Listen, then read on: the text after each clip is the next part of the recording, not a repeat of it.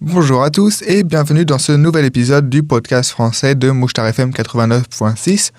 Aujourd'hui, on se retrouve pour un nouvel épisode comme je vous l'avais précisé la dernière fois sur l'environnement et aujourd'hui, on va parler du mouvement Fridays for Future, You for Climate ou encore Vendredi pour le climat qu'on appelle en France. Donc je vais centrer principalement ce programme sur la France, puisque hum, vous pouvez retrouver sur le podcast anglais, sur la partie principale de Mouchtar FM, un programme euh, World Politics que hum, j'ai enregistré avec Sacha sur euh, le mouvement Fridays for Future. Donc on en a parlé en long, en large, en travers, voilà, pendant, pendant une petite heure. Et donc euh, je voulais plutôt consacrer ce programme français à la France, voilà, et un peu au, donc, au mouvement en lui-même, mais aussi aux caractéristiques de ce mouvement. Et ce que j'entends par là, c'est euh, bah, les chartres, par exemple, qu'ils suivent et leur, euh, leurs actions, euh, leurs valeurs, etc. Donc toutes ces choses qui font que aujourd'hui, Youth for Climate, c'est un, une branche importante du mouvement Fridays for Future, Vendredi pour le climat, à travers le monde. Donc ce programme sera divisé en deux parties, puisque je pense que j'aurai beaucoup de choses à dire, donc deux parties d'une demi-heure. Donc pour cette première partie, je me consacrerai plutôt sur euh, eh bien, le mouvement général et sur la charte de Lausanne. Et enfin, la deuxième partie, je, ça, sera plutôt sur la charte de Grenoble et, euh, un exemple d'article écrit par les personnes participant, les, volontaires, les, personnes travaillant pour l'organisation Youth for Climate. Donc qu'est-ce que Youth for Climate France? C'est un mouvement de jeunes qui se mobilisent pour la justice climatique et sociale, la protection de l'environnement et de la biodiversité. Le 15 mars 2019, ils ont répondu à l'appel international à la mobilisation et réuni plus de 200 000 jeunes en France, pour un total de plus de 2 millions à travers le monde. Dans plus de 200 villes, ils ont ainsi manifesté afin de sensibiliser et de conscientiser le plus grand nombre, ainsi que pour dénoncer l'inaction des dirigeants politiques. Véritable carrefour de mobilisation écologiste jeune, Youth for Climate France crée des liens entre les différentes mobilisations locales et référence les nombreuses initiatives militantes à travers toute la France. Youth for Climate a répondu dès le début de l'année 2019 aux appels à la grève scolaire pour le climat de Greta Thunberg.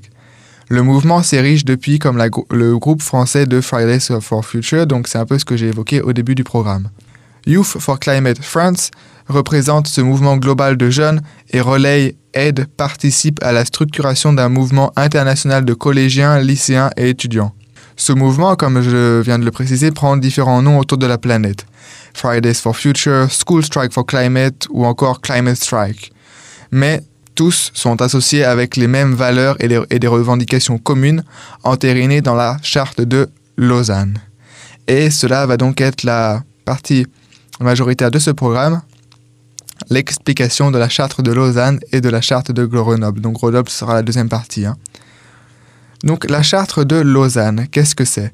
C'est une déclaration commune de 400 activistes originaires de 38 pays différents lors du meeting Smile à Lausanne en Suisse en août 2019. Donc euh, des représentants de nombreux pays mobilisés pour le climat se sont réunis à Lausanne, en Suisse, du 5 au 10 août 2019 afin d'échanger des idées, des besoins et des demandes pour aider à préserver notre planète et son climat.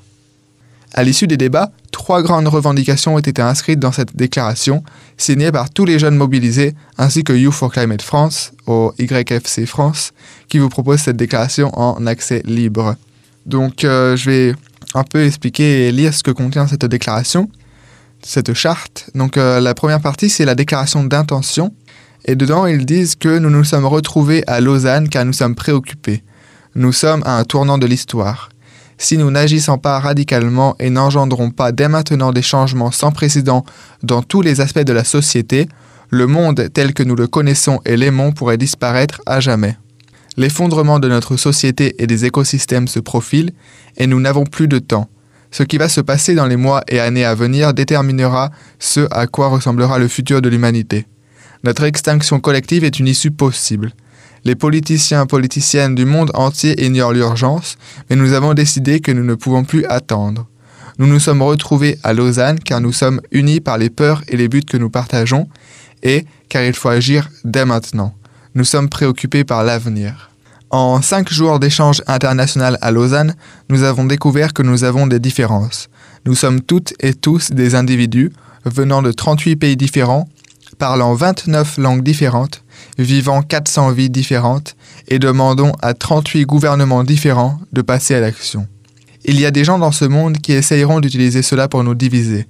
C'est pourquoi nous avons décidé de leur montrer que notre vision unie est plus forte. Dans nos cœurs, nous portons les mêmes préoccupations, les mêmes buts et les mêmes valeurs qui nous unissent à chaque instant, peu importe où nous sommes et à quels défis nous faisons face. La crise climatique ne s'arrête pas à des frontières et nous non plus. Ensemble, nous changerons ce monde pour le meilleur, pour nous et pour toutes les générations à venir. Donc ça, c'était la déclaration d'intention de, de la charte de Lausanne. Donc je pense que c'est assez clair. Hein. Donc euh, je vais passer aux déclarations de revendication cette fois-ci. Donc il y en a trois. La première, c'est maintenir la hausse de température mondiale inférieure à plus 1,5 degré Celsius par rapport au niveau pré-industriel. Le point numéro 2, assurer l'équité et la justice climatique. Le point numéro 3, tenir compte des meilleures données scientifiques actuellement disponibles. Donc qu'est-ce que cela veut dire? Je vais revenir un peu sur ces trois points. Donc maintenir la hausse de température mondiale inférieure à plus 1,5 degré par rapport au niveau pré-industriel.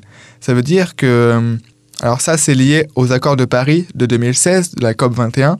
Donc la COP 21 ou les accords de Paris, c'est l'un des plus gros sommets pour le climat qu'il y ait eu et l'un des plus importants. Et c'est là où ils ont fait beaucoup d'annonces en disant que il fallait, il faut pour 2030 ou pour 2050 maintenir la température mondiale à euh, une augmentation maximum de 1,5 degré, 1 degré par rapport au niveau pré-industriel, donc aux années 1900. Donc cette revendication a été faite aussi parce que euh, ces accords de Paris qui ont eu lieu donc en 2016 n'ont pas été respectés puisque la France fait partie par exemple de l'un des cinq pays qui ont fait le moins ou ont eu le moins d'impact par rapport aux propres revendications qu'ils ont signées. Donc euh, ils s'engageaient, beaucoup de pays se sont engagés à ce moment-là à réduire, et au final, peu ont fait quelque chose. Donc c'est un peu ce que ça veut dire cette première revendication. La deuxième, assurer l'équité et la justice climatique. Eh bien, assurer l'équité et la justice climatique, c'est le fait que, par exemple, aujourd'hui, on sait, on sait qu'on a des preuves scientifiques que ce sont les pays qui polluent le moins, qui souffrent le plus souvent de, de la pollution et des effets du réchauffement climatique. Pourquoi? Parce que ce sont souvent des pays un petit peu plus pauvres. Et donc, assurer l'équité et la justice climatique, c'est l'équité, voilà, c'est ce point-là. L'équité, c'est que on doit faire quelque chose pour que, pour réaliser, soit pour aider les pays les plus pauvres, ou en tout cas pour arrêter cette, euh, voilà, cette non-équité à propos du réchauffement climatique, que des pays gros pollueurs ne se soucient pas du sort des autres pays qui en souffrent le plus. La justice climatique, c'est par exemple le fait qu'il y a beaucoup d'entreprises, il y a eu beaucoup de cas, je pense, facilement trouver sur Internet, des cas d'entreprises qui préfèrent payer quelques amendes parce qu'elles ne respectent pas les, recommandations et les directives concernant l'écologie, elles préfèrent payer des amendes que de changer leurs pratiques et de devenir plus écologiques parce qu'au final, c'est beaucoup plus rentable pour elles de payer des amendes que de changer leur système. Et donc ça, voilà, ça, c'est un manque de justice parce que ça veut dire que les entreprises et les personnes les plus riches, finalement, peuvent éviter, voilà, éviter cette, euh, cette obligation de changer, de devenir plus écologique, simplement par l'argent. Donc c'est un problème de justice climatique et c'est le deuxième point, donc assurer l'équité et la justice climatique. Et enfin, point numéro 3, tenir compte des meilleures données scientifiques actuellement disponibles. Eh bien ça c'est un des points, peut-être un des points les plus logiques, mais il y a besoin de le préciser. Pourquoi? Eh bien, parce que par exemple, si on prend l'exemple de Greta Thunberg, on en a parlé dans le, World Politics avec Sacha ou dans le Gossip avec Maïté, euh, Greta, elle le répète souvent, Greta Thunberg, que c'est pas elle qu'il faut écouter en fait quand elle fait des discours sur le climat et quand elle accuse les gouvernements de ne pas faire assez. C'est les scientifiques. Parce que, pareil pour le groupe euh, You for Climate, donc France, ou Fridays for Future, euh, tous ceux qui font des discours sur l'écologie se basent quasiment entièrement sur des discours scientifiques, avec des preuves scientifiques. Et donc, ils inventent pas ça comme ça, en fait. C'est, ça le point. Et que du coup, le point, c'est qu'il faut, voilà, il faut écouter les scientifiques qui disent qu'il faut faire quelque chose pour l'écologie. Donc, c'est le dernier point. Et voilà, ça, c'était les trois points de déclaration de revendication. Le prochain point, c'est sûrement l'un des plus importants, c'est la déclaration des valeurs. Donc, dedans, ils y décrivent toutes leurs valeurs qui, sur lesquelles ils, se basent pour euh, lutter contre le réchauffement climatique. Et donc ils ont écrit Les branches nationales et locales de notre mouvement sont autonomes et autogérées. Nous les encourageons à débattre et à s'approprier les valeurs et principes établis dans cette déclaration. Notre mouvement encourage la pluralité. Nous voulons améliorer la communication et le partage d'idées à l'échelle internationale. Donc ces valeurs, il y en a plusieurs. Il y a la motivation, l'indépendance, la méthode, l'action ou encore l'unité. Et nous allons les voir tous un par un. Donc euh, la motivation, nous luttons pour nos vies et pour notre futur, car ils sont directement menacés par la crise climatique et par l'effondrement écologique. Nous agissons car nous voulons préserver la beauté de la Terre, la diversité des espèces et la vie de tous les êtres vivants. Notre objectif est de surmonter la crise climatique et de créer une société qui vit en harmonie avec ses semblables et son environnement. Ensuite, le point consacré à l'indépendance, je pense qu'il est très important parce que c'est nous sommes indépendants de toute influence politique ou commerciale. La distinction entre aide extérieure et influence extérieure relève du jugement des groupes nationaux et locaux et sera faite au cas par cas. Nous reconnaissons l'importance des dons et financements participatifs, être transparent est essentiel. Cependant, nous ne voulons pas être instrumentalisés et nous ne soutiendrons aucune personne ou organisation en retour. Donc voilà, là c'est, je pense, encore une fois assez clair. Ils parlent d'indépendance, qu'ils ne sont pas, leur mouvement n'est pas politique. Ou tout du moins, leur mouvement est peut-être politique, mais il n'a pas d'influence politique. Ils ne se revendiquent pas de tel ou tel parti politique. Leur but est simplement, entre guillemets, hein, parce que c'est pas si simple au final, mais d'apporter des informations à propos de ce qui se passe afin d'éveiller les consciences, en quelque sorte. Et pareil, pas d'influence commerciale, donc ils ne sont pas payés par quelqu'un pour qu'ils diffusent ces genres d'informations. Ensuite, méthode, nous sommes un mouvement non violent. Nous nous efforçons d'être aussi transparents que possible. Nous voulons atteindre tout le monde à travers, différents, à travers divers moyens tels que l'enseignement. Il est crucial d'avoir conscience de l'urgence climatique et de la crise écologique pour notre survie. Donc, euh, je pense que c'est peut-être un point un petit peu important à souligner. Nous sommes un mouvement non violent, ils disent dans leur euh, charte qui a été signée par tous les groupes. C'est important parce qu'aujourd'hui, je pense qu'il y a un peu ce stéréotype parfois de quand on pense, euh, bah voilà, activiste ou activiste pour le climat, on pense à manifestation et violence un peu. Mais non, le principe même de toutes ces organisations pour le climat, c'est qu'ils sont non violents.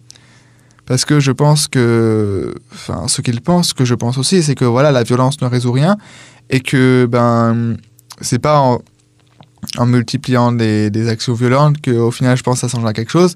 Il existe, bien entendu, il existe euh, certains groupes euh, mènent ce qu'on appelle des, actions de désobéissance civile, mais ça reste, euh, même si c'est en quelque sorte illégal, hein, vu que c'est désobéissance civile, euh, ce n'est pas violent. Donc c'est un des points aussi très importants à souligner dans cette charte. Ensuite, une autre valeur, action, euh, les conséquences de la crise climatique sont déjà visibles et les dégâts occasionnés ne peuvent être niés, mais nous avons encore la possibilité et les ressources nécessaires pour surmonter cette crise.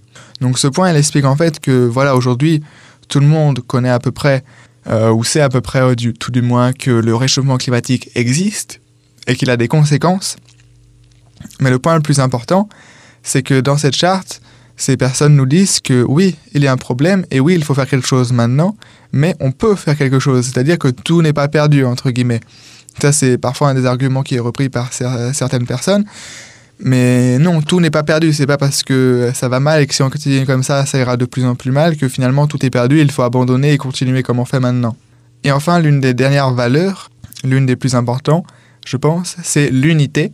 En tant que mouvement, nous nous rassemblons pour ne faire qu'un. Nous vivons tous et tous sur la même planète, peu importe notre pays d'origine, notre genre, notre orientation sexuelle, notre âge, notre religion, nos compétences, notre origine ethnique ou sociale, et nous méritons tous d'être traités de façon égale. Chaque opinion, chaque voix doit être écoutée et prise en compte de la même manière. Nous nous efforçons d'être aussi inclusifs et inclusives que possible et d'accueillir chaque personne respectant nos valeurs et nos principes. Nous nous efforçons de fonctionner sans hiérarchie et de n'avoir aucun ou aucune décideur unique. Nous devons tous et toutes veiller à ce que toutes les voix soient entendues et écoutées de la même manière. Nous nous identifions comme un mouvement qui repose sur la jeunesse. Tout le monde est invité à nous rejoindre, quel que soit son âge, mais nous encourageons aussi les gens à s'organiser et à joindre le mouvement climatique mondial pour atteindre nos objectifs communs. Nous sommes contre toutes les formes de discrimination telles que le racisme, le sexisme, le validisme, la xénophobie, la discrimination contre les personnes LGBTQIA, etc. Nous sommes contre le fascisme et nous nous efforçons de combattre activement les discours haineux. Nous ne jugeons personne en fonction de ses capacités ou de ses compétences actuelles, en particulier en ce qui concerne l'environnement. Nous encourageons plutôt chaque personne à approfondir son apprentissage dans son milieu social actuel. Donc c'était un peu les valeurs. Je pense que c'est aussi assez clair, donc je pense qu'on peut passer au suivant. Donc les points suivants sont les points d'objectif et de justice sociale. Donc les objectifs, comme je l'ai dit, leurs revendications, elles sont basées sur des données fiables et des faits scientifiques. Ce n'est pas notre responsabilité de trouver des solutions. Nous considérons que la crise climatique à laquelle nous sommes confrontés aujourd'hui provient de failles dans notre système socio-économique qui doit être changé, tout simplement. Justice sociale, la justice sociale est une valeur importante du mouvement et elle ne connaît pas de frontières. Dans la lutte contre la crise climatique, nous devons soutenir ceux qui sont le plus touchés et donc les plus vulnérables. Nous exprimons notre solidarité envers toutes les personnes touchées par la crise climatique. Euh, ensuite, dans, la charte de Lausanne, on retrouve des points de départ possibles. Et en fait, il s'agit que pendant cette semaine, donc où tous ces 400 activistes ont discuté, le groupe de travail Revendication, en collaboration avec des scientifiques de haut niveau, dont des membres reconnus du GIEC, donc le GIEC c'est le groupe international d'experts pour le climat, ont élaboré un ensemble de points de départ pour lutter contre la crise climatique et ses conséquences dans différents domaines. Cette liste peut être appliquée à n'importe quel plan action climat national ou régional. Elle a été approuvée par la grande majorité des participants mais n'a pas encore fait consensus. Donc il y a beaucoup de points. Euh, point numéro A, les émissions de gaz à effet de serre doivent être réduites en commençant la diminution en 2020 au plus tard et atteindre net zéro émission de CO2 d'ici le début des années 2030, selon la situation actuelle de chaque pays dans l'accord de Paris. B. Des taxes sur les gaz à effet de serre doivent être mises en place en accord avec les exigences de la justice sociale et les conséquences que subiront les générations futures. C les transports non durables doivent être remplacés par des transports durables en rendant ceux-ci plus accessibles et en régulant les secteurs privés, publics et de frais. D. La consommation d'énergie doit être réduite. E. Des investissements immédiats dans les énergies renouvelables doivent être effectués pour assurer la décarbonisation de l'énergie à 100% d'ici les années 2030 selon la situation actuelle de chaque pays. F. La crise climatique et ses solutions doivent être reconnues telles qu'elles sont par les gouvernements. Ils doivent rendre des informations avérées et précises à leur sujet et travailler à les répandre activement. G. L'état d'urgence climatique doit être mis en place à l'échelle européenne en tenant compte des objectifs, des cibles et des procédures telles que des contrôles afin d'assurer la transparence et la responsabilité. H. Des mesures doivent être mises en place pour améliorer la résilience face au changement climatique et réduire la sévérité des impacts déjà existants de ce dernier. I. Les gouvernements doivent trouver des moyens permettant d'impliquer véritablement la société civile, dont les jeunes, et y compris les mineurs, les scientifiques, les travailleurs et les entreprises. J. Les parties mentionnées doivent être en permanence impliquées dans les prises de décision. Ça apparaît logique, mais aujourd'hui je pense que, petite parenthèse de ma part, mais on fait souvent aujourd'hui, on prend souvent des décisions on fait souvent des débats à propos de quelque chose ou de quelqu'un ou d'un groupe de personnes sans inviter les, les parties impliquées dans ce débat, dans cette décision, etc. Et je pense qu'aujourd'hui, c'est une des choses qu'il faudrait, une des choses qu'il faudrait améliorer.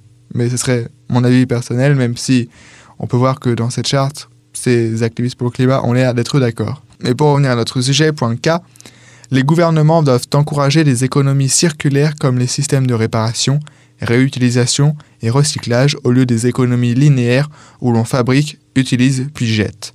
Des régulations doivent être mises en place contre les pratiques non durables et non éthiques. Point numéro L. Euh, les gouvernements doivent encourager l'agriculture durable et l'agroécologie, soutenir les petits et petites exploitants exploitantes agricoles indépendants, et mettre en place des mesures pour rendre plus accessibles les régimes alimentaires à base de végétaux et l'alimentation de proximité. M. Les écosystèmes et la biodiversité doivent être protégés. N. Les recommandations du dernier rapport du GIEC sur le changement climatique et sur les terres doivent être prises en compte dans le domaine agricole, parce que dans le dernier rapport du GIEC, on peut voir que l'agriculture est, un, en grande partie responsable des émissions de gaz à effet de serre. Point O. Une transition juste doit être mise en place et l'emploi dans les secteurs durables doit être accessible. P. La diplomatie doit être utilisée pour empêcher les conflits ayant un impact négatif sur l'environnement et les résoudre. Et enfin, dernier point, point Q, les réfugiés climatiques doivent être reconnus comme des demandeurs d'asile légitimes dans le respect de la dignité humaine et de la nature. Donc voici pour euh, tous les points concernant les points de départ possibles hein, de, ce qu'on pourrait faire, de ce que les gouvernements peuvent faire pour lutter contre le réchauffement climatique. Ensuite, la structure, qu'est-ce la structure, qu'est-ce qu'était la structure lors de ce mouvement, lors de ce meeting. Durant la semaine, le groupe de travail structure et organisation a élaboré une structure pour améliorer l'efficacité du travail et la coordination au niveau international. Cette structure a été approuvée par la grande majorité des participants, mais elle n'a pas encore fait consensus. C'est une première ébauche à laquelle ils essayent de fonctionner jusqu'au prochain sommet afin d'accumuler de l'expérience et des retours pour l'améliorer en vue d'une version plus aboutie. Ce groupe a également travaillé sur les prochaines étapes pour le mouvement. Celles-ci ont aussi été approuvées par la grande majorité des participants, mais elles n'ont pas encore fait consensus. Et donc ils encouragent, euh, lors de cette charte, ils encouragent les groupes locaux et nationaux à en débattre. Et enfin, donc euh, vu que voilà, vu qu'il y aura deux parties sur ce programme, les parties seront un peu plus courtes que d'habitude. Hum, mais je finirai cette première partie du programme par parler des trois objectifs de Youth for Climate.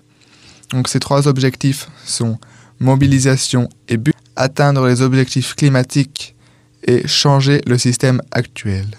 Donc euh, premier objectif, mobilisation et but. Youth for Climate France invite les jeunes, mais aussi les moins jeunes, à se mobiliser pour préserver le vivant et pour garantir aux générations futures des conditions de vie leur permettant de s'épanouir comme nous le faisons aujourd'hui. Atteindre les objectifs climatiques Eh bien, pour atteindre nos objectifs, nous devons mettre fin aux impacts négatifs de l'humanité sur le climat, la biodiversité, les écosystèmes, et contribuer à les régénérer en visant un monde juste, équitable et impliquant chacun et chacune dans les décisions communes. Et enfin, changer le système actuel. Eh bien, cela implique de créer des alternatives au système actuel, de les développer, de les amplifier. Mais cela implique aussi de dénoncer le système en place dont la nocivité pour la Terre n'est plus approuvée. Donc euh, oui, hein, on sait aujourd'hui que bah, le système euh, capitaliste ou le système de consommation, surconsommation, etc., n'est pas bon, non seulement pour nous, mais pour la Terre aussi, donc ça n'aide pas. Et, donc voilà, j'espère que vous avez tout compris de ce que j'ai raconté pour cette première partie du programme sur Youth for Climate, que j'ai donc consacré à la charte de Lausanne. Donc pour ceux qui se, que ça intéresse et qui voudraient peut-être relire cette charte ou en apprendre plus, donc il y a euh, bah, tout d'abord, un site sur lequel j'ai pris beaucoup d'informations, youthforclimate.fr, donc qui est le site euh, de Youth for Climate, de Vendredi pour le climat ou des jeunes pour le climat en France. Et dedans, euh, vous pouvez aussi trouver des liens avec la, la, charte de Lausanne que vous pouvez lire entièrement et qui explique, comme je viens de l'expliquer, leurs valeurs, leurs revendications, leurs intentions, leurs objectifs, leurs notions de justice sociale et tous les points de départ possibles qu'ils ont pu trouver, ou peut-être pas tous les points de départ, mais au moins quelques points de départ qu'ils ont discuté avec des experts dans les domaines, dans les domaines dans lesquels ils partent. Donc euh, des experts, comme j'ai dit, euh, du GIEC par exemple. Donc le GIEC, hein, je le rappelle, c'est le groupe international d'experts pour le climat, et c'est euh, un rassemblement international de, de, tous les plus grands chercheurs dans beaucoup de domaines liés au réchauffement climatique. Parce que le climat, c'est un très vaste sujet et personne ne peut savoir, ne peut être un expert dans le climat en général. Et ça regroupe des dizaines, voire des centaines de, différents euh, sujets. Et c'est pour ça qu'il y a les meilleurs dans, chaque domaine qui, sont, sont regroupés et qui sortent tous les sept ans un rapport qui, qui est appelé en France le rapport du GIEC et qui explique hum, leurs conclusions, leurs recherches et ce qu'ils ont trouvé par rapport euh, au climat et aussi par rapport euh, plus récemment à l'influence de l'homme. Donc ça a été prouvé au dernier rapport du GIEC hein, que l'impact du réchauffement climatique est dû 100% à l'homme. C'est 100% de notre faute si aujourd'hui, ou on expérience, le réchauffement climatique. Donc merci pour avoir écouté cette première partie du programme. Si ça vous intéresse, n'hésitez pas à aller écouter la seconde partie et on se retrouve tout de suite pour cette seconde partie.